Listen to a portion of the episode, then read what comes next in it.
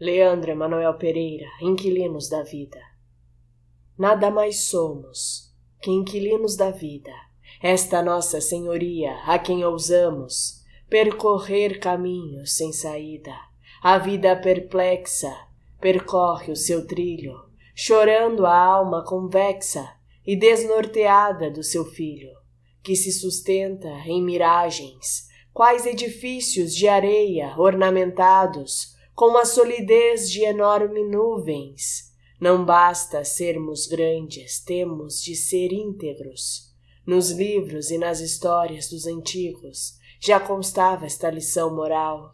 Mas se esta continua a mover moinhos, é sinal que ainda não compreendemos a sua essência primordial.